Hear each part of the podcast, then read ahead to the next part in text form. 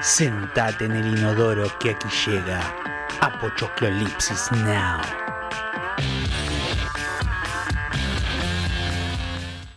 Vení cuando quieras, ¿eh? Vení para acá. ¿Qué pasa? Te voy a decir dos cosas. Tengo cinco minutos. Tres cosas. ¿Vos te cagaste? ¿Hay un olor a mierda? ¿Qué estás diciendo? ¿No? Bueno, la segunda. Le vas a decir a la youtuber que ni se le ocurra volver a usar mi estacionamiento. ¿Era eso? Un gesto de bienvenida, Pili. Es una chica nueva, de verdad. Un gesto. Y avisarme a mí no era un gesto. Tienes razón. Se me pasó. ¿Qué más? ¿Me vas a pedir perdón por la humillación y el papelón que vos permitiste en la reunión de ayer? Perdón, yo a vos. Dale, Pilar, baja un cambio. No bajo un cambio a las pelotas. No me cuidaste ni un poco delante de un cliente con el que vos y tu viejo se llenaron de guita gracias a mí. Pedime perdón. Pili, dale. Pedime perdón. Pedime perdón. Porque te enchufo un juicio por las putas regalías que me debes por la vaca de vacas. Un juicio. La industria no se maneja así. ¿Qué carajo sabés vos de la industria, payaso? Si no sabes nada, no entendés nada, heredaste todo. Para lo único que servís es para poner la jeta en eventos pedorros.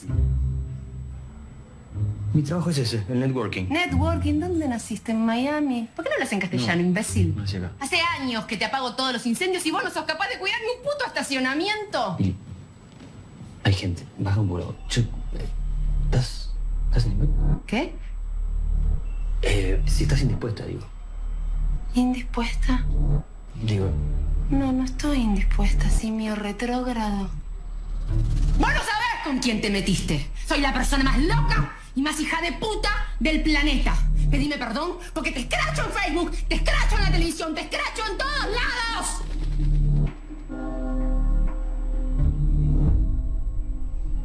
perdón. Te pido perdón. Upa, ahora sí te cagaste, ¿eh? ¿Te cagaste? No. Te recagaste. Vení, vení. Sí, te recagaste. No te preocupes, che, que no es para tanto. Relaja, relaja, relaja, relaja. ¿Sabes qué? Me convenciste. ¿De qué? Me voy a la mierda. ¿Cómo? Renuncio. Metete la agencia en el orto. Dinamita. Pilar. Ew. Spielberg, filmate esta.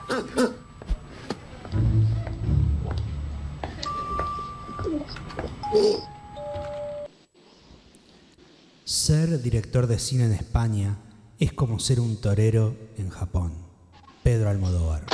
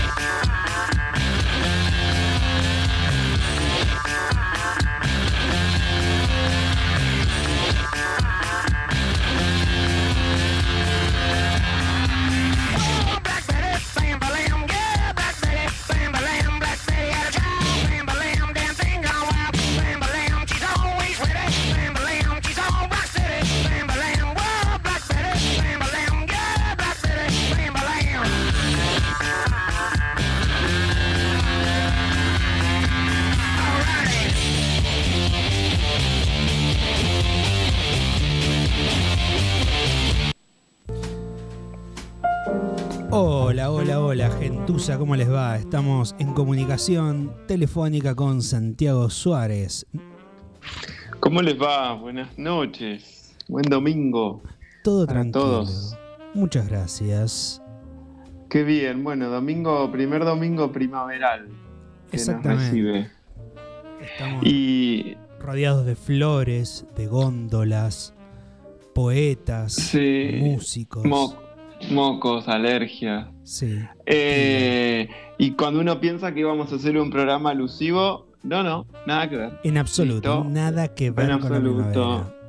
A mí, eh, personalmente, la primavera deseo que ya sea invierno otra vez. Así Basura. que bienvenida, pero no, no, no, no, no nos queremos mucho. Eh, no tenés alma. y- no, no, justamente. Eh, y, ¿Y cómo están por allá? ¿Cómo los recibió la primavera? ¿Bien?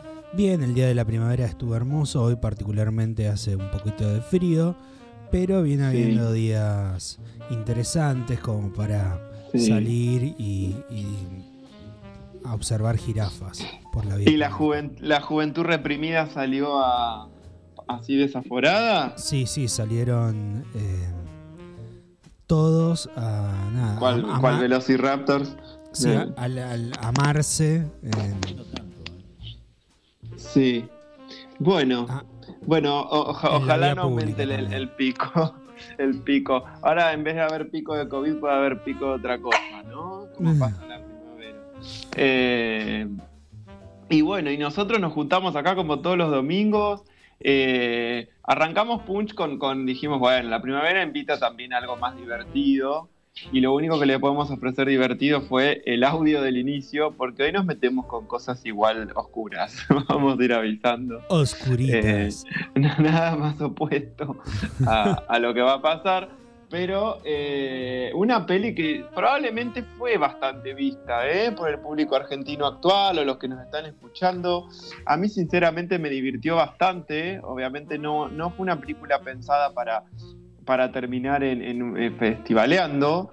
Pero bueno, yo a Natalia la banco igual en lo que haga, no hay ningún problema con eso. Pero no sé si la descubrieron, una peli que no es muy lejana, se estrenó hace poco, eh, que se llamó Reloca. ¿sí?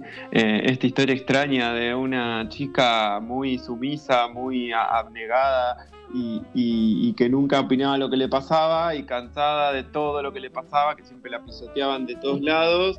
Eh, sucede algo medio mágico ahí con un Hugo Arana, que está ahí en sus últimos trabajos, que le, le cede un poder que es el que justamente le succione todos los ovarios que tiene la vida y empieza a putear y hacer lo que le sale de donde le salga eh, sin ningún filtro, ¿no? Una peli que arranca tranquila y después tenés 14 puteadas por segundo, eh, vidrios rotos, prende fuego todo, eh, la escena del marido que supuestamente es pintor y siempre lo agarra, eh, lo agarra jugando a la play, es maravillosa. Pero entre, entre se la tira por el por la ventana. Pero eh, bueno, de todas las escenas que tiene, esta era la menos, la menos fuerte en términos de vocabulario, ni es que nos escucharan tantas voces pequeñas acá. Pero bueno, eh, búsquenla, búsquenla, es una peli que para los que tienen la plataforma de Fox, si no me equivoco, que se llama Star Plus, ahora eh, la pueden encontrar. Está ahí, muy, muy graciosa. Eh, te la recomiendo, Augusto. Pero sé que estuviste indagando en los mares de- del terror. Estuve- sí, y de hecho de eso también vamos a hablar en el programa Bueno. de hoy. Porque si bien el programa pasado fue de terror, este programa, Sí. bueno, en realidad Es de terror. todos los programas nuestros son de terror. De un modo Claro. u otro. Y vamos a fusionar también, porque en el bloque que viene vamos a. Ya pusimos una foto en Facebook a ver si alguien descubre quién es esa persona. La- vamos a una sola pista, le vamos a decir, no tiene nada que ver, o sea, no es director, no es actor, no es nada, eh, influenció cosas de cine, pero si alguien lo tiene de vista nos puede escribir, de hecho está linkeado ahí, ustedes saben, tocan y se les va a abrir el WhatsApp, mira, para que nos escriban, a ver si saben quién es. Y si no vieron la situación, pueden seguirnos en Facebook, eh, en Instagram y ver también. Pero vamos a recordar lo- los eh, mecanismos de conectividad. ¿Cuáles son? Bien, se pueden comunicar con nosotros al 2262 63 36 07, que es el teléfono de la radio, o eh, simplemente cuando app pueden hacer clic en el icono de WhatsApp y instantáneamente los dirigirá a nuestro número para que nos escriban por WhatsApp lo que se les venga en mente y si lo están haciendo por la página web hay también un botoncito verde que dice Sí. mandale un WhatsApp a Augusto y sentite mejor persona. Ahí está, me gusta. Siempre, siempre invitamos a que, si obviamente por ahí lo que hablamos acá no es de, su gusto, de su agrado, no lo conocen, aprendan. Y si no, eh, recomienden lo que quieran. ¿sí? Eh, estamos para eso, para servir. Y, y de pronto recomendar algo de lo mismo que estamos hablando, que por ahí no lo vimos. Sinceramente, no, no somos gente que está todo el día mirando cosas. Por ahí yo sí, pero una vez a la semana. Eh, y, estamos abiertos a eso. Sabes que, Augusto, en este mini bloque también, que a veces se hace maxi bloque de recomendaciones y, que habíamos empezado a llamar entre lo que vino y lo que vendrá, eh, le agregamos un sub, una subconsigna o subtítulo que es eh, hice los deberes. Hice los deberes es, por ejemplo, en mi caso, yo vi, vi tanto esta que vamos a hablar de lo que vino, así como que vi también una que recomendamos hace un tiempo de Shyamalan, que se llama Old, ¿sí? La de la playa. La de la playa, sí. y y no sé, si hay estrellitas o, pochoclos o premios, no sé, del 1 al 5, yo porque lo quiero mucho a Shyamalan le pongo un 4. 4 pochoclos. sí, le pongo, no, pochoclo no, por favor. Eh, cuatro claquetas. Eh, cuatro claquetas. ¿Por qué no pochoclos? Eh, porque no me gusta el pochoclo. Ah, Entonces, para mí, poner, para mí ponerle pochoclo es como que no está buena. Eh, Entonces, por mi parte, yo uso claquetas. Vos podés ponerle pochoclo, pororó, como le quieras decir. Eh, canguil, como le dicen en el Ecuador. O caritas de Sebastián Estebanés también. Sí, ay, sí. No, bueno, no, no está muy bien actuada. Eh. Está muy bien actuada. Eh, sorprende Gael García Bernal. No es, la, no es la principal atracción. Por ahí lo pusieron para que la mires, ¿no? Como si no, está Gael, la vamos a mirar, ¿no? Eh, porque el resto. No, no fue mi caso. Eh, yo la miré por el director, sí, sí, precisamente. Eh, la venía pifiando fuerte, aunque hay que ver eh, cómo, uno se llevaba con él, porque la trilogía del antihéroe la, para mí la hizo perfecta, ¿no? Recordemos que eran Invencible, eh, Split y Glass, que se llamó la última, sobre esta duda que te deja la trilogía de si realmente existe el héroe, el superhéroe o no. hizo una serie para Apple TV que se llama Servant, bastante interesante. Y ahora se, lanzó con Old, que la premisa está genial. O sea, la premisa es, viste, vos te vas de vacaciones eh, a un lugar paradisíaco. Ya obviamente, como es Shyamalan, no, no, se va a poner muy, muy psicológica la cuestión como, uy, a ver qué difícil esto. No. De entrada, una familia que la está pasando mal personalmente, eh, por internet consiguen un lugar que está impagable, pero casi gratis. Entonces, bueno, listo, acá se pudrió todo. Claro. Eh, iban, iban, ¿no es cierto? Y están como tres días re bien, un matrimonio que se está viniendo abajo, de a poco vas viendo que el problema es ella y no sabes por qué, y de pronto están en un lugar paradisíaco con gente que de pronto, no sé, una le agarra un ataque de epilepsia, el otro está medio, medio para, así como medio loco, y o casualidad coinciden todos un día a una playa que el dueño del hotel los invita, ¿no? Una playa que no puede salir nunca más cada vez que intentan salir, ya sea por, esa, por ese túnel que entraron o, escalándola o nadando, siempre regresan, pierden la, pierden la conciencia y regresan. Y el que se pasó de listo hasta termina fiambre, antes de tiempo, ¿no? Y bueno, nada, se dan cuenta que, que cada media hora empiezan a envejecer, ¿no? Eh, y que los nenes, va una nena de 6 años perdón, de cuatro años que a la hora tiene el cuerpo de una de siete, ¿viste? Es como una cosa impresionante. Eh, y se dan cuenta que, bueno, que cada media hora envejecen un año. ¿Sí? Y la peli es todo el intento de escaparse de ahí. Eh, el final es muy Shyamalan, muy como la aldea, que puede no, puede no haberle gustado, pero el final es muy onda la aldea eh, y demás. Y el cast muy bien elegido y, está muy bien decidida la cuestión técnica, mucho teleobjetivo para no tratar de contarte todo lo que va pasando hasta que descubrís que el pibe que tenía 7 ahora aparece de 30. Eh, la verdad que muy, muy bien lograda, ¿sí? Tensión continua y muy buen maquillaje, ¿sí? Así que bueno, eso hice los deberes, la vi, más allá de que me gustaba Shyamalan, eh, búsquenla donde puedan, porque no, eh, para mí vale la pena, ¿eh? Eh, hasta es una, es una peli que, les va a gustar así como entera, como que van a estar atados todo el tiempo a, la tele, ¿sí? No van a querer ir al baño. Ah, así que si quieren eh, ver cómo es Gael García Bernal de viejo, claro, si lo quieren ver maquillado a Gael García Bernal como viejo, eh, está bastante. ponele. O sea, si así envejece, envejece bien, te digo, ¿eh? Pero bueno. está muy bien, ¿no? Lo ves, Lenny Kravitz, ponele que, el chaval claro, tiene 50 y está mejor total, que Total, totalmente. envejece bien. Todos envejecen bien acá, ¿eh? Un casting bastante bien elegido. Eh, me quedo con eso, porque después sí, obviamente tiene muchas falta, faltas como hace Shyamalan, que no le importa nada y no te va a explicar errores grandes, ¿no? Como, o sea, el nene que fue a la playa por primera vez tenía seis, y de pronto cuando pasa el tiempo obviamente crece como un pibe de 18 y, de la nada embaraza a la otra que tenía 4 pero con un cuerpo de, también de, 16. Es, bastante rara, pero ¿cómo? Si tiene mentalidad de 6. Bueno, ya fue. Nada, déjalo pasar y, y míralo. Sí, es alto quilombo la peli, pero muy, muy, muy interesante. Pasa qué cosas, sí. Eh, es fuerte igual, ¿eh? Tiene, tiene momentos de, bastante fuerza dramática. Y bueno, y con respecto a lo que vino, ¿qué onda? ¿Viste el, vos la otra vez? Vos fuiste el que trajo el ejemplo de la primera parte. Sí. De pelis de terror. Vimos, sí, no me acuerdo si habíamos hablado, pero creo que sí, de No Respires. O eh, no, le, no le vayas a afanar a un viejo ciego. A un ciego que, estuvo la, en, la, guerra. Un viejo marín. A un marín viejo eh, que no tiene ningún vecino a cinco cuadras de la redonda. Y que encima está medio pervertidito.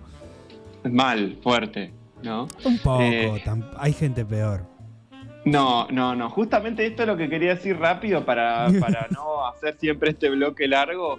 Pero. Ed Gein le gana. Eh, olvidé siempre, nadie, nadie, nadie lo pasa. Y Ed Gein es, es como el hijo de, del otro, de Jeffrey Dahmer. Así que bueno. Eh, en definitiva, una peli entretenida, no, obviamente no es de colectivo, porque es muy sangrienta, es muy gore también, como más gore diría que la anterior. Sí, eh, sujeta al terror, eh, de suspenso tiene algo, porque no tiene nada de suspenso porque es tan evidente, es tan evidente la película, posta, ¿eh? es tan evidente que ya decís, insulta el suspenso, porque, porque sabes todo lo que va a pasar. Lo que vas a ver acá es cómo el tipo la tiene que resolver. Algo que llama la atención es que nunca, o sea, podría haber una segunda, una tercera, una cuarta, porque estas franquicias te las reviven como quieras, ¿no? Pero como dijo Augusto, que obviamente no es nuestro ánimo el de spoilear y no lo vamos a hacer, cuando vemos el desenlace de la primera parte, vos decís, este tipo es un zarpado, o sea, me caía bien hasta acá. Eh, y en la segunda parte lo tratan de redimir. Y vos decís, están redimiendo a alguien que es asqueroso en personalidad el tipo. Quieren jugar con la pena de que es ciego y un retirado de Marín, pero está loco el tipo. Está loco. Eh, y en esta, en esta segunda parte lo que tiene es que arranca obviamente en una casa como la otra, pero después tiene que salir a la ciudad a rescatar a alguien, que no vamos a decir, que él está muy encariñado, que lo secuestran y, sale a la búsqueda de vengarse para que no, no, no, le, no le maten, digamos. ¿no? Una peli que involucra eh, tráfico de órganos, eh, una cosa muy rara, muy extraña, pero entretenida. Y si te gusta la violencia, acá el ciego está más enojado que nunca, así que lo que se le cruza lo hace pelota, sin ver. ¿Sí? Eh, escenas muy interesantes donde trabaja el sonido mucho, el sonido del agua, bueno, cuestiones que tratan de llamarte la atención y que mírenlas. Yo les diría que el que es muy impresionable, inclusive la mire sin estar comiendo algo, porque es bastante gore. Ah, es más que la primera, porque la primera en realidad, digamos, no, recuerdo que sea tan gore. O gore. No, es más asquerosita. Y, acá, sí, acá el tipo está acá el tipo está sacado y con sus propias manos te hace mierda.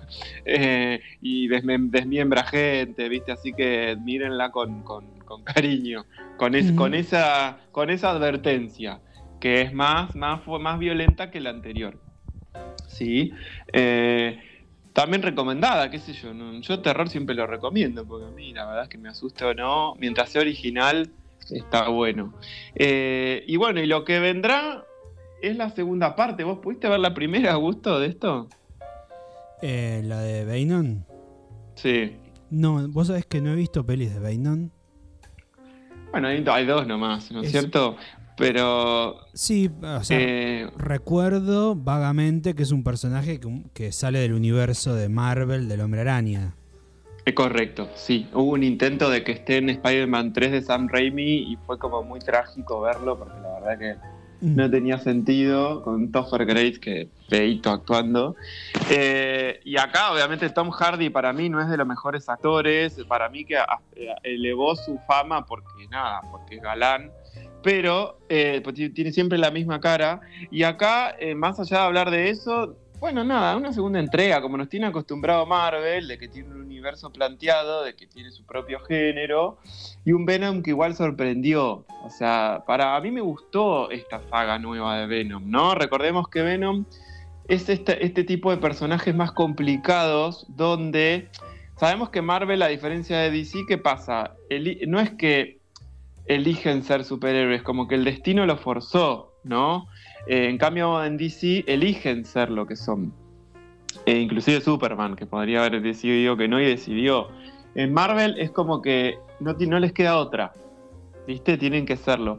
Y acá este personaje es un, periodista que de pronto hace simbiosis con una especie de, de ser unicelular. eh, y lo que hace este es convive en su cuerpo, pero tiene una gana de masacrar ese bicho que eh, la primera no puede parar. Y en la segunda lo que nos está mostrando es que tratan de, de consensuar y es, bueno, solo te libero cuando hay algún malo, hacelo pelota, si no, no. ¿Sí? Tomada con humor negro, viste, la primera escena del tráiler está buena, como que el, el bicho está cocinándole a él y hace mierda todo. Eh, y vemos que, como había pasado la, en la película primera, vieron que Marvel también nos tiene acostumbrados a que mires hasta el final, porque siempre viene un, clip que te va a anticipar algo de lo que puede llegar a pasar. Bueno, sucede eso. En la segunda entrega se pone, toma a vista lo que sucedió en el final de la primera, y ese va a ser probablemente, por lo que muestra el tráiler, su principal enemigo, que se llama Carnage. ¿sí? Más como masacre. La traducción es rara porque acá la tradujeron como Carnage liberado, pero la en inglés que es Let There Be Carnage es como sería un doble juego de eh, que suelten la masacre, ¿no? A, Claro. a que arranque la masacre.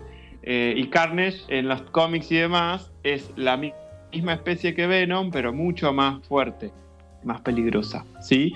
Así que eso se ve que nos va a traer mucho efecto especial, mucho, como diría Baki, tiro, lío, colla golda eh, y, y toda la situación.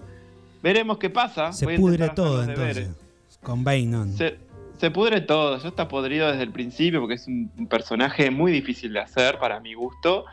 No sé si está logrado, pero es divertido. O sea, es mucho humor negro. Traten de mirarla donde sea porque no la veo. No creo que Venom esté en Disney Plus. Porque todas las pelis que son de este índole, muy violentas y con contenido adulto, no están. Por eso Deadpool y Logan no están en Disney Plus. Motivos por el cual cada vez más me dan ganas de, de- de salirme de miembro de Disney Plus. En Pero Am- bueno, Amazon Prime pasa. Video está la, la primera, por lo menos. de Deadpool. Cuando avancemos un poquito ahora se van a ir dando cuenta los que son cinéfilos y han visto pelis de terror. eh, ¿Quién se pudo haber basado en este? Porque no, bas- no, no influenció a uno, influenció un montón de asesinos. Casi Sí, que los eh. mejores, las mejores películas de terror están basadas en él.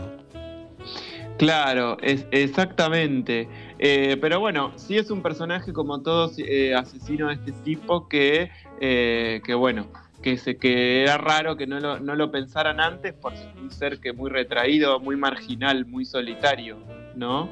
Eh, y, y que hizo cosas raras también que ya el pueblo sabía y, lo dejaban pasar, ¿no? Así que no sé, yo sabes que haría gusto si te parece. Les damos un- una, una canción más, a ver si alguien lo sacó. Y, y cerramos el tema. ¿Qué te parece? Eh, bien, eh, por ahí una reflexión Sí. mínima sobre Ed Gein es que mm, hay, digamos, no solamente muchas películas que se convirtieron en clásicos, sino que inclusive eh, yo creo que muchos fueron, mu- muchos otros asesinos fueron un poco hasta imitadores. En algún punto marcó, marcó un- me parece una tendencia o una admiración oscura o algo por el estilo. Eh, eh, sí, coincido en gran parte, sí, habría que ver las historias que he escuchado hasta ahora de otros, porque si ustedes piensan que Ed Gein era complicado, pueden pueden buscar la historia de Ted Bundy o de Jeffrey Dahmer. Para mí Jeffrey Dahmer fue uno de los peores, pero peores, chicos, pasó por todo lo que se imaginen de tipos de asesinato y lo descubrieron, pero mucho tiempo después. Eh, y el modus operandi era el mismo pero con hombres, ¿no? Otro día charlamos porque a Jeffrey Dahmer también influenció a mucha gente en, el cine. Eh, pero bueno, vamos a, este tema que sigue, que es el que más me gusta de, la banda de sonido y que tiene una escena espectacular cuando sucede esta canción. Eh, alguien, yo me pregunto si alguien habrá visto esta peli que estamos promocionando el soundtrack. Ya veremos. No, nos vemos nomás en el siguiente bloque.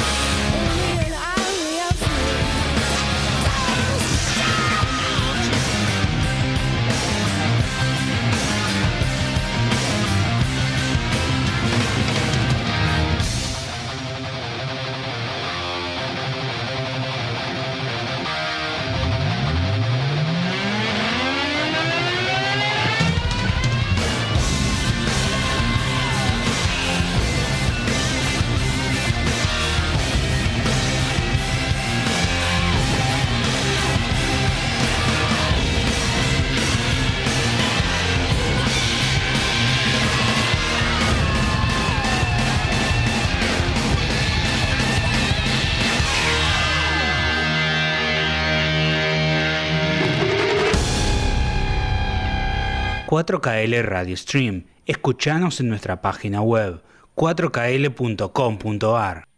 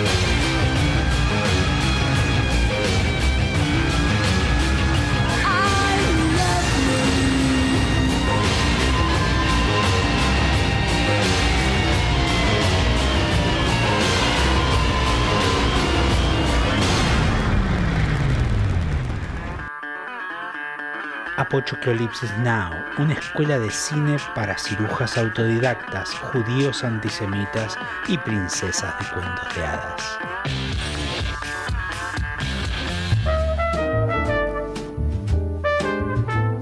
Bueno, estamos nuevamente en vivo. Bienvenidos de regreso, estamos al tanto, sí, tuvimos un problema técnico, ya se resolvió como verán si nos están escuchando. Entonces, estábamos en el bloque anterior, habíamos arrancado a, a eh, desenebrar, si se quiere, la historia de Ed Gein, para terminar ahora en este bloque viendo todo lo que terminó influenciando a nivel cinematográfico.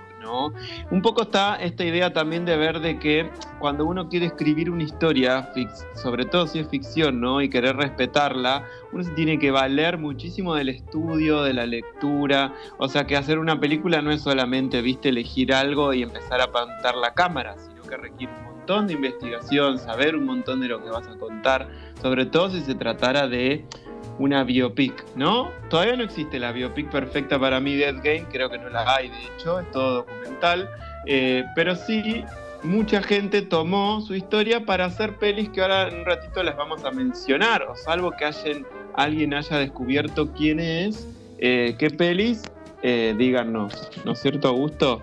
Sí, exactamente. A usted le gusta mucho el misterio, por lo que veo. ¿A mí? Sí y a mí sí, porque si no yo te cuento ya y nos despedimos. El, soundtrack misterioso. Eh, ah, una película de la que, no vamos a revelar todavía. Esa cosa así como. Sí. Sí, ¿no? Mantenerte, mantenerte ahí. Tiene como un espíritu de, asesino serial en ese aspecto usted. Yo y cuídate, cuídate, sí. Con la Nelly, asesina. Dice la Nelly que se vayan todos a... No, acá está durmiendo. Eh, en definitiva, los puntos principales que vos justo, lamentablemente, se suspendió esa voz tan, tan lectora, tan, tan sexual de Augusto, que contaba con mucha sensualidad cosas bastante complicadas de, de Ed Gein. Estábamos armando un estatuto de personaje que en realidad existió, de alguien que por los inicios del 1900 tenía una familia muy complicada, con un padre borracho y golpeador, una madre completamente eh, muy ultra religiosa, con mucha aversión a lo que era el, género femenino, no lo dejaba ni a él ni a su hermano acercarse a nadie, eh, tenían que directamente estar adentro de casa o en sus estudios y después volver, y un pibe que a pesar de que se crió en un ambiente ganadero, que vio morir un montón de animales adelante de él, hasta el momento que estábamos narrando, no daba signos de una personalidad sociópata como lo terminó siendo y, y también asesino serial. ¿No es cierto? Eh, en definitiva estamos diciendo eso, ¿no, Augusto? Exactamente, también el personaje de la madre. Eh, ahora vamos a ir por ahí porque, porque este personaje que ahora lo, ampliamos más va para mí a tomar forma en cosas que inclusive ya en otros programas hemos mencionado, porque hay uno de los proyectos que se hizo que, a Augusto le encantan. Eh, así que bueno, siguiendo con eso, sí, debido a, esta, a esta incompetencia ¿no? de Augusta de educar a Ed como, como al otro hijo y otorgarle los recursos necesarios para que puedan vivir en sociedad y permitirle socializar con sus pares, eh, Ed, ¿qué hizo? Como les dije antes, empezó a aumentar más su tendencia a retraerse, a la marginalidad y a la soledad, y se refugiaba en eh, las fantasías de muerte y depravación de los cómics y libros que él leía encerrado, viste, a oscuras escondidas. Eh, esta predisposición muy ermitaña y obsesiva es lo que va a componer el segundo factor que forjó su personalidad y lo definieron para el resto de su vida. ¿Sí? Tras muchos años de palizas del padre hacia la mujer y los hijos, ¿sí? este famoso George, y desprecios y demás, muere en 1940 a los 66 años. Y desde ese momento todo empezó a ir más mal todavía, el negocio familiar ir mal, empiezan a caer mucho más, más peor, ¿no? Eh, donde los chicos, Ed y el hermano, tuvieron que salir a trabajar, ¿sí? Para aportar dinero, y ahí hizo que su relación se estrechara más, ¿sí? Eh, pero a su vez también se volvió más tensa, ¿no? Es decir, se estrechó la relación entre Ed y su madre, al punto de que Henry empezó como a, querer separarse de esta situación porque vio que se volvía casi demasiado fuerte el tema del Edipo, ¿no? De, Ed con su madre. No sé si todos están al tanto de lo que es, ¿no? El complejo de Edipo. Eh, ¿Cómo lo definirías con tus palabras, Augusto, al, complejo de Edipo? De enamorarse de la mamá. Ahí está, exactamente, ¿no? una necesidad casi de índole ya eh, sexual, de mirada y de sentimiento hacia la madre, que hace que también se genere una aversión hacia el padre, ¿no? Esto de, matar al padre y, demás porque está con su madre, ¿sí? Eh, cuando Henry empieza a detectar esto, ¿sí? el hermano de y no le copa nada, se empieza a alejar, le avisa, miren que esto no me está gustando, y misteriosamente Henry muere en un incendio, ¿sí? Eh, justo por unos, causado por unos rastrojos que él y junto a Ed habían prendido fuego en el jardín de la granja. ¿No? Eh, se dice que el cadáver de Henry hasta tenía golpes en la cabeza con un objeto contundente, pero en el informe de función fue muerte por asfixia. O sea que encima lo que le pasa de interesante cuando uno lee estos casos de asesinos es que tienen suerte los guachos. O sea, no sé cómo hacen, pero tras la incompetencia, obviamente, de la policía, esta gente tiene suerte. Eh, eh, no es que favorecido, porque no es que dijo te pago algo y no, no, tuvo suerte. ¿sí? Al poquito tiempo después, ya la madre sufre un infarto al corazón eh, que la cuida, ¿sí? devotamente, estamos hasta que muere, ¿no? Y aún muerta la siguió cuidando un año más y lo que hacía era cerraba la puerta de la, habitación de la madre con llave, la conservaba intacta tal cual estaba y como la dejó, ¿sí? Y vivía de hacer trabajo para los vecinos, o sea, no se movía de su casa. Se entenderá, ¿no? Eh, cierto horror, o, olor, ¿no? Que habría en el lugar porque no, no, no, la, no la mantenía en términos químicos, sino que estaba ahí. Claro. no sé si les va sonando a un personaje muy, muy conocido del cine. ¿sí? Que Que hizo por esto. lo menos hacía taxidermia, tenía esa Exacto. Exacto. Bueno, la pérdida obviamente de la madre es el tercer factor que lo moldeó a él, ¿sí? Y que fue el detonante principalmente para los actos que empezó a cometer, sobre todo de asesinatos, ¿sí? Tenía dos motivos él. El primero, la voluntad de mantener viva la idea o ilusión de que a su madre seguía con vida en casa. Y el segundo, la obsesión por el género femenino, producto de años de qué? De reprimirlo, de golpearle por acercarse a una mujer y de castigos que le hacía la madre cuando simplemente se nombraba el nombre de una mujer, ¿no? Si se entiende que va, a reaccionar al revés a lo que le hacen, ¿sí? Entonces, él empieza a asesinar gente que venía zafando a lo loco porque no se daban cuenta que era él, hasta que en el 57, ¿sí? Cuando ya casi el primer asesinato que hizo se empezó a quedar en el olvido, fue y mató a la dueña de una ferretería, que le, pe- pero le pegó un flor de tiro en la cabeza con un rifle de caza, o sea, no es que fue algo silencioso, esto es lo que tenía Ed Gein, ¿no? Eh, no, no era meticuloso.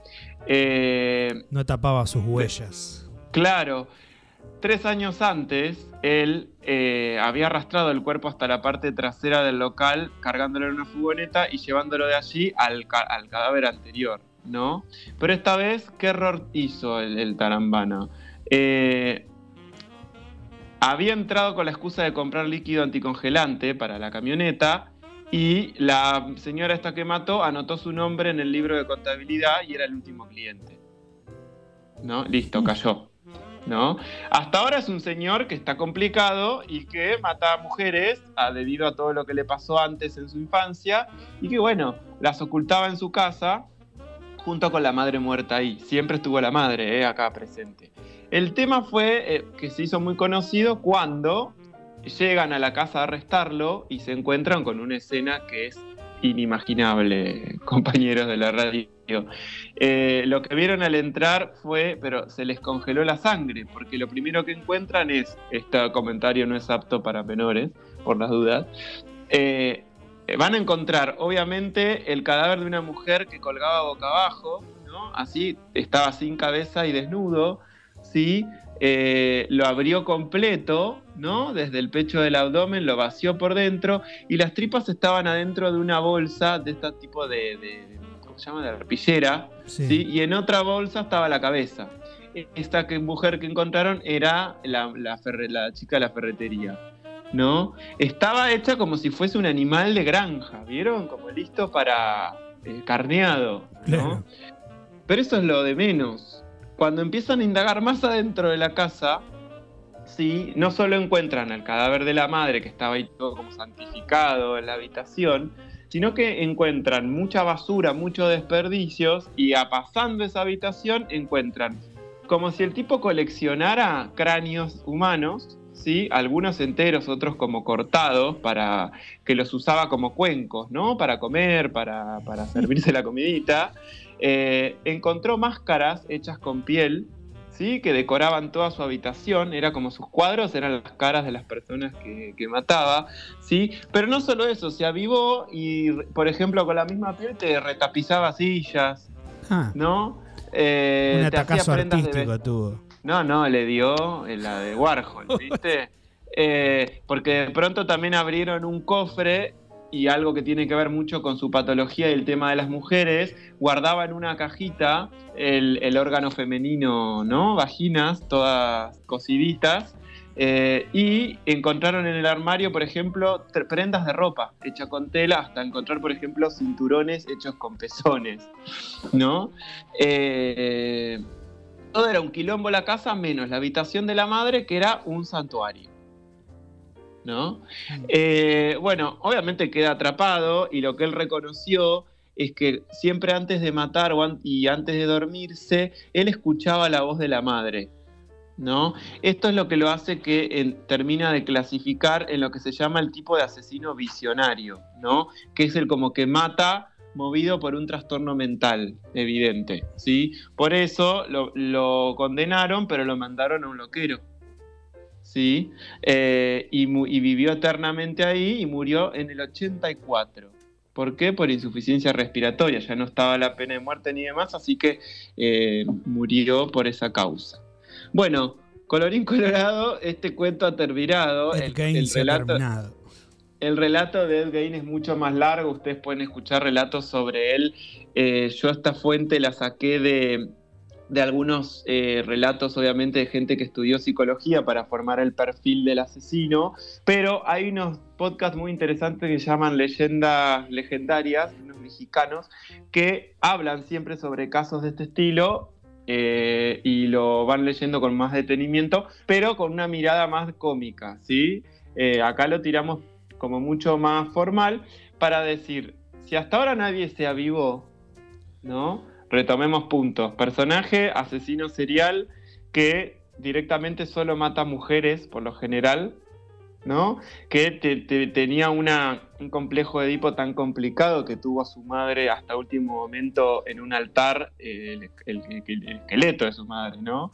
Se dice que la cabeza nomás terminó dejando y taxidermizando, eh, y bueno, y seguía matando, y con la piel hacía cosas. Augusto, yo te doy el lugar a vos para que digas, por ejemplo, que, cuántas cosas influenciaron en él. Una, tu preferida, me Bueno, Psicosis. Psicosis claramente es una de las películas eh, inspiradas en este vínculo de Ed Gein con su madre. Después el tema de la madre eh, me hizo acordar mucho a la película Carrie, basada en la novela de, de Stephen King. Claro, es verdad que era muy religiosa la madre. Claro, religiosa y castradora. Sí. Y a su vez, Carrie también nos va a dar pie para una de las recomendaciones oscuras que veremos en el próximo bloque. Pero bueno, después, eh, bueno, Letterhead es una película. Claro, la masacre de Texas, ¿no? El, famoso personaje de Leatherhead o cabeza de cuero, si querés. Leatherface en realidad, perdón, cara de cuero. Exactamente. Eh, que tantas versiones tiene, ¿no es cierto? De, de esta cuestión. Y tenemos también, si se quisiera, yo no sé por qué siento que me estoy equivocando, pero no, claro, tenemos a Michael Myers también. ¿No? sí, eh, Michael tengo entendido que se inspiraron en otro asesino eh, tomaron la base de otro asesino, pero yo creo que muchos condimentos de Ed Kane están en, Mickey Mouse. No, perdón, me estoy equivocando. el que está basado es Jason. Sí, exacto. Jason Borges, que es el de Viernes 13, ¿no? Si alguno llegó a ver de las cantidades de películas que hay de Viernes 13, de hecho hay una que se da en un campamento donde él tiene en su casita todo el santuario de la madre. Eh, me acuerdo. Y que la única forma de detenerlo, me acuerdo que fue que el protagonista se, llevó la cabeza corriendo de, la madre y lo pudo detener y un montón de cosas. Eh, perdón, es Jason. Sí, eh, Michael Myers veremos en otra oportunidad que está basado en otro asesino conocido también y demás. Pero bueno, Psicosis, ¿no? Qué gran obra que no es como demasiado evidente, ¿no? Que está eh, la esencia de Ed Gein ahí presente. Sí, este, eh, por ahí el, cambio es que en las revistas cambian las revistas eh, de mutilaciones y de terror por revistas pornográficas. exacto. Es un personaje más sexualizado el de Norman Bates. Claro, exacto. Tenés razón. Sí. Eh, después hay otras producciones que hay elementos que te remiten a él. Por ejemplo, Rob Zombie, que es un director que en realidad es un músico, Rob Zombie, de, rock, eh, de rock pesado, que un día se dedicó a querer dirigir pelis de terror y me parece que es lo mejor que hace. Son fantásticas. Hasta le ofrecieron y lo hizo hacer una versión de Halloween con la historia más profunda de Michael Myers. Pero tiene, por ejemplo, pelis que yo no me olvido nunca más, porque pobre le obligué a mi papá a ir a ver la peli que se llamaba La Casa de los Mil Cuerpos eh, al cine y no la pasó muy bien. Eh, y Los Renegados del Diablo, que es la continuación, hay mucho de Ed Gein acá. Y aunque no les parezca, hay una serie muy conocida actual que ya va por la, creo que la décima temporada, que es American Horror Story, en la, segunda temporada hay un personaje que es muy, muy igual a Ed Gein en, la, en el sadismo que tiene el científico este para, eh, para matar. Así que, y algunos más que nos estaremos nombrando y que si ustedes quieren digan, ah, mira, yo vi esto y me parece que me hace acordar, ¿no? Siempre que vean un, entonces un personaje cuya cuya historia es que la pasó mal porque el padre le pegaba, la madre lo, reprimía y, y, después solo mata mujeres, Eh, ah, otro que me estoy acordando ahora es eh, Buffalo Bill, el de Silencio de los Inocentes. Exactamente, tenés razón. Que También. Sacaba pieles. Claro, guardaba los huesos y hacía trofeos con la piel, ¿no? Eh, ahí tenés otro, ¿sí? Pero bueno, un poco el interés de hoy de, hacer algo un poco más narrado, tipo contado, y ver cómo en muchas producciones se inspiraron y que nosotros estamos viendo el resultado final. Para poder llegar a esto, este guionista seguro se, metió más en el, en el tema, leyó, eh, ¿no es cierto? Estudió, hasta se pudo haber asesorado hasta con psiquiatras, ¿no? Para poder armar el estatuto de personaje, eh, un montón de cosas. Y aquí entonces fue este bloque dividido en dos partes sobre la historia de Ed Gein y sus influencias en el cine. Si te parece, nos vemos ya en el último bloque con la recomendación oscura y les dejamos este tema que es una reversión también, que está bastante buena.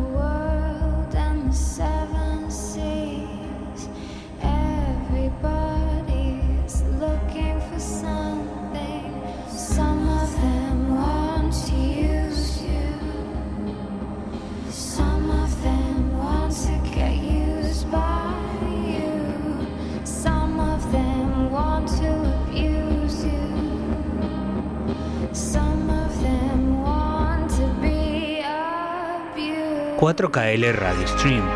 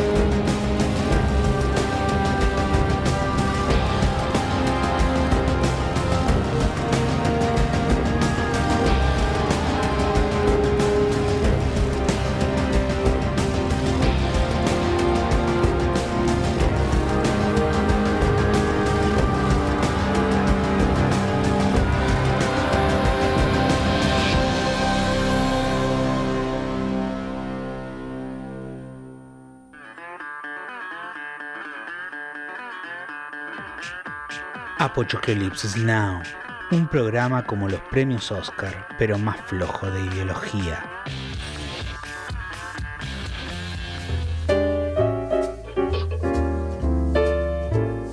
Bueno, volvemos entonces en el último bloque de Apochoclolipsis Now. Acá estamos, Augusto. Eh, estábamos escuchando una versión de Sweet Dreams, ¿no? Por Emily Browning, que es la actriz de esta película, que estamos eh, misteriosamente ofreciendo como todo. Eh, y ahí lo escuchaba Vaya, que claro, que esta canción tiene varias versiones. Eh, la de Marilyn Manson, que sí, es la mejor de todas para mí, eh, inolvidable. Pero esta pega bien, suena bien igual, pero la- en la peli también pega bien. Como punta es el momento, como pista, mejor dicho, es el momento en la peli que ella está cantando esto y, y te está contando la historia de ella hasta el momento en que le hacen esa famosa lobotomía. Mm. Por eso Sweet Dreams. Acá lo interesante es que las pelis en esta, en esta película, las canciones en esta película, tiene sentido el, el soundtrack con lo que va pasando, no es solo ilustrativo, ¿no? Eh, no es solo, viste, empática, sino que eh, a, su, a su vez eh, cuenta algo en la película, ¿no? No sé si la vieron, ahí nos tirarán. Pero bueno, momento de, de recomendación oscura. No sé la que traes vos, la que traigo yo es inexplicable. No sé, arranquemos con vos. Bueno, vamos a hablar entonces de The End. The Final. Ah, The Final. The Claro, Final. me cambiaste el título. Bueno, Sí. conceptualmente es lo mismo. Es The, The Final. Es. No, no es lo mismo. Bueno, bueno, bueno, bueno. Estos locos angloparlantes. Bueno, ¿y por qué es oscura? Ya la palabra final a veces nos remite a algo medio como, ¿no? Pero ¿por qué? Bueno, en principio, eh, seguramente has visto o al menos oído hablar de una comedia de los años Sí. 90 que era La venganza de los nerds. Sí. Hmm. Bien, esta es la versión gore de La venganza de los nerds. Me gusta, me Eh, gusta. Es decir, acá tenemos un grupo de estudiantes que sufrían constantemente del acoso escolar de algunos compañeros Sí. y bueno, a su vez tenían vidas complicadas, eh, por ejemplo problemas familiares, los padres se, se peleaban de uno, del otro, la familia no hablaba a nadie, eh, estaban cada uno en su mundo. En otro caso, el- por ejemplo, el padre ni siquiera escuchaba al hijo. Así que bueno, estas, estas vidas infernales que vivían estos personajes, cuando llegaban a la escuela recrudecían porque se encontraban con estos matones, estas chicas populares que los acosaban constantemente, les rompían las cámaras con las que uno filmaba, le, le pegaban Claro. la cabeza, o sea, bullying. Hasta ahora es como es Rebelde Way, digamos. Hmm. Y, se empieza a oscurecer, me y se parece. empieza ¿no? a La poner turbio el asunto porque estos locos dicen, bueno, vamos a hacer un plan, eh, esto no nos va a pasar más, que, que esto, que lo otro. Bueno, cuestión que organizan para Halloween una fiesta y los invitan a todos a ese lugar, pero no dicen que son ellos. Es como que, nada, los invitan y ellos van vestidos con máscaras que hace que el resto no, no sepa quiénes son. Les ponen somníferos en, la, en el ponche y cuando despiertan están encadenados y este grupo de, de bulineados les dicen que no los van a matar, pero la mala noticia es que hubiesen deseado que los maten. Y empiezan a hacerle todo tipo de torturas a sus compañeros, a sus compañeritos de clase, A sus bullies. a sus bullies y empieza, digamos, eh, torturas eh, físicas y psicológicas. Y eh, me parece, digamos, bastante interesante El- conceptualmente la historia porque al comienzo, te soy sincero, uno como que veía determinados agujeros de guion que en realidad no lo son tanto. Por ejemplo, la impunidad con la que los tipos se manejaban, como que no les importaba Sí. nada. Pero eh, eso, digamos, va a tener un- una explicación. Claro. Eh, Que sucede en cualquier serie, hasta una de Disney, ¿no? Tipo en Patito Feo. Es como esa impunidad, ¿no? Eh, y acá el tema es la, la- la- la crueldad, ¿no? Con la que van a empezar a, a Y- vengarse. Es una venganza. Y exactamente, hay un sentimiento de liberación absoluta. Y yo creo que también tiene que ver bastante con esto. Con luchar, digamos, por la propia libertad. Libres o muertos, jamás esclavos. Dicen estos Claro. grupos de, de bullies, de, Claro. en realidad de víctimas del bullying. Y eh, en el fondo están luchando por ser. Están diciendo, nosotros teníamos una vida vacía y ustedes nos dieron una razón de- por, por la que vivir, que es liberarnos de ustedes. Y la forma de liberarnos de ustedes va a ser que ustedes experimenten en carne propia lo que nos hicieron vivir a nosotros a lo largo de toda Sí. nuestra, nuestras vidas, nuestras jóvenes vidas. Claro. Lo, lo interesante es que, es que lo- los, los victimarios eh, se ponen máscaras y de una forma se visten casi como una reminiscencia a algunos también asesinos de, de la, de cine. ¿No? Porque me acuerdo, mira, no sé corregime porque yo no me, me vienen como flashes, pero hay una de, de los, de, las- de los victimarios que está vestida como el personaje de Takashi Miike de Audition. ¿no? Sí. Con las dos colitas Sí, y sí. guantes negros y demás. Y un poco le hace eso, porque creo que una de las, de las masacres que hacen es como que le empiezan a clavar agujas a uno, no sé. Sí, estoy acordando de apicultura. eso. Ahí está, ahí va. Hay Sí, uno sí. que está disfrazado medio como de nazi, con una máscara. Sí, de general Eh, nazi.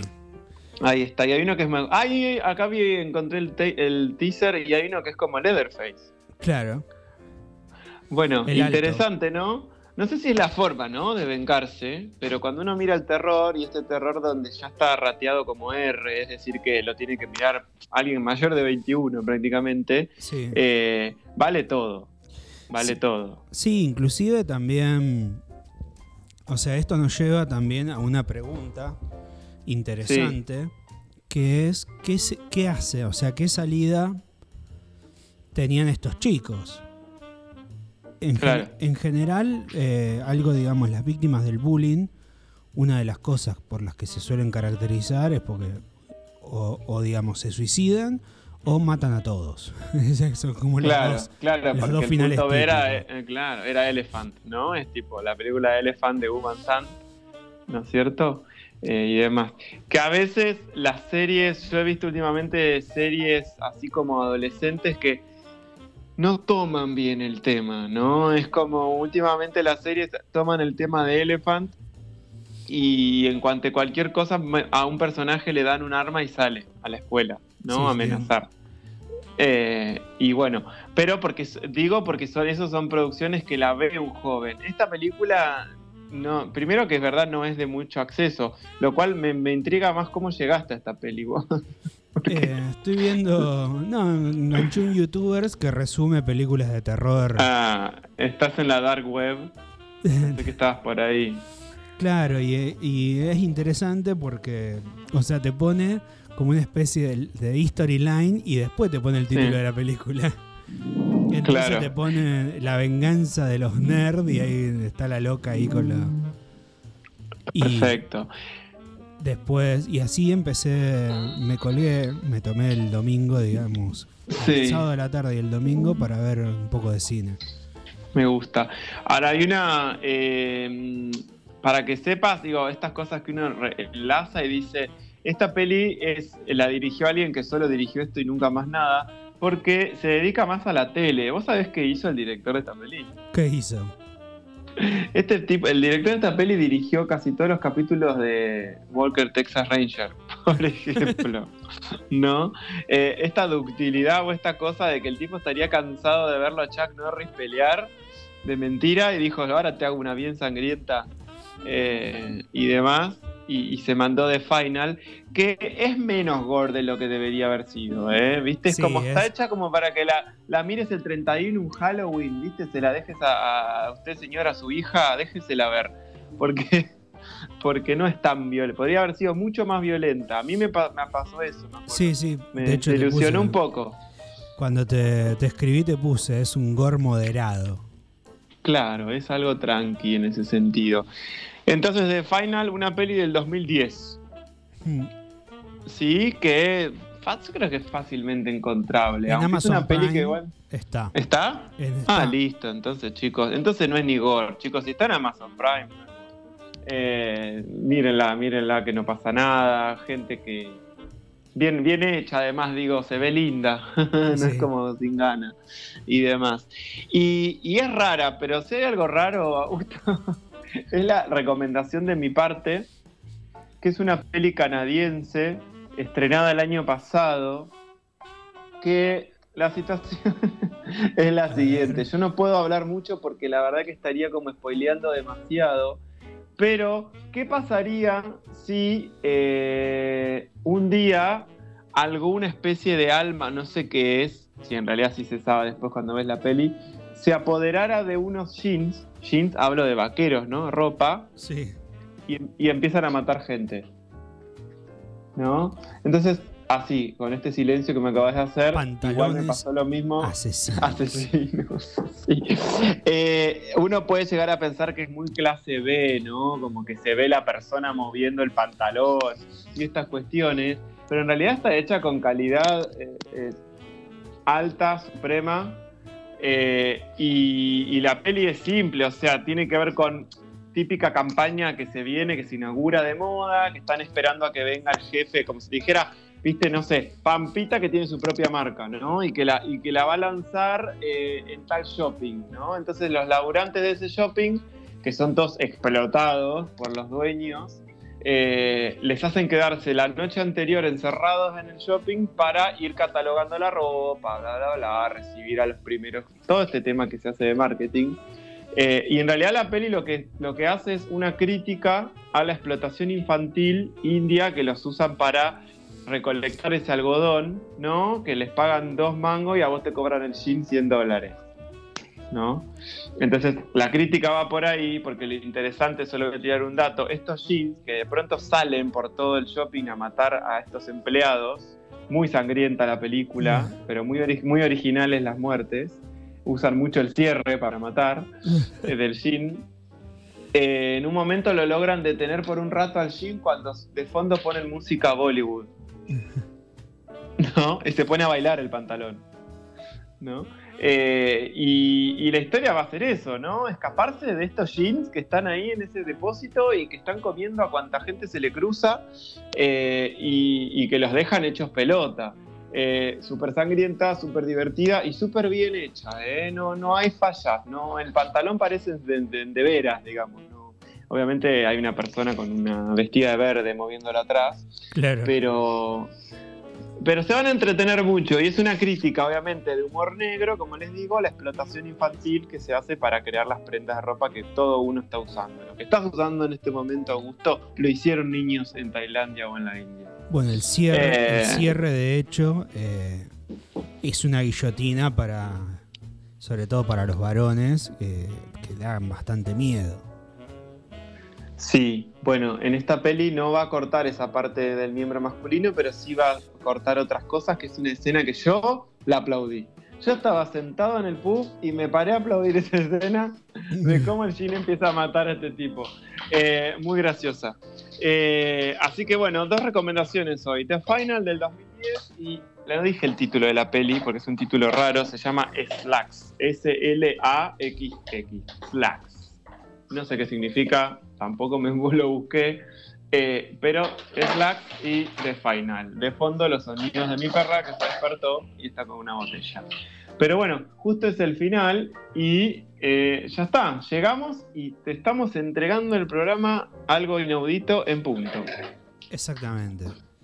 En punto, en punto. Y no vamos a dejar de nombrar entonces eh, el soundtrack misterioso también, ¿no, Augusto? Exactamente. o sea, Eh, ¿De qué película es este soundtrack? La peli que estábamos escuchando música es una peli que se llama Sucker Punch. Lo bueno es que no la tradujeron acá, quedó Sucker Punch. ¿sí? Una peli para mí muy super recontra mil flashera del 2011. ¿sí? Elenco interesantísimo. Que va a estar mezclando la realidad con lo que le pasa, por ejemplo, supuestamente a alguien que recibe una lobotomía. ¿No?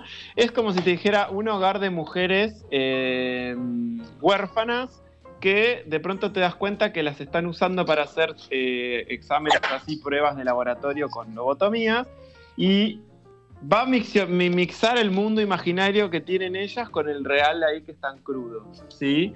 Eh, y que a su vez las prostituyen y toda la situación. Entonces es un mundo muy flashero, que ellas son como guerreras que, que pelean con espadas y armas, eh, mezclado con este mundo oscuro que se escapan de entre habitación y habitación de, de ese burdel barra orfanato.